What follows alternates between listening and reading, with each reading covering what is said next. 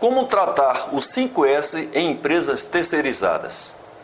Algumas empresas têm encontrado muita dificuldade de promover o 5S em outras que lhes prestam serviços de apoio, as chamadas empresas terceirizadas ou empresas parceiras.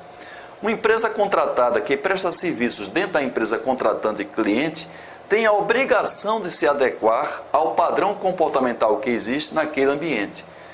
Isto pode ser exigido pela fiscalização do contrato. Porém, não significa que para isto a contratada ou parceira tenha obrigatoriamente que adotar a mesma política da contratante. Ou seja, para se adequar ao ambiente do 5S da contratante, a contratada, que é a terceira, não precisa implantar o programa 5S.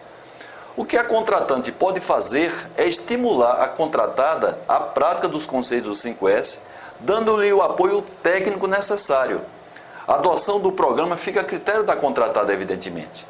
A empresa pode criar um procedimento específico de 5S voltado para empresas contratadas, inclusive incluindo possibilidades de reconhecimento ou penalidades de acordo com os resultados obtidos em auditorias ou avaliações do contratante.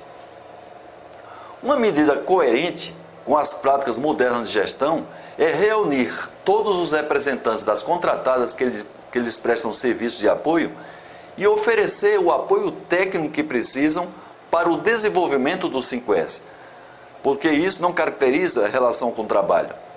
Com a difusão atual do 5S, não são várias as empresas fornecedoras de serviços que estão adotando o programa 5S.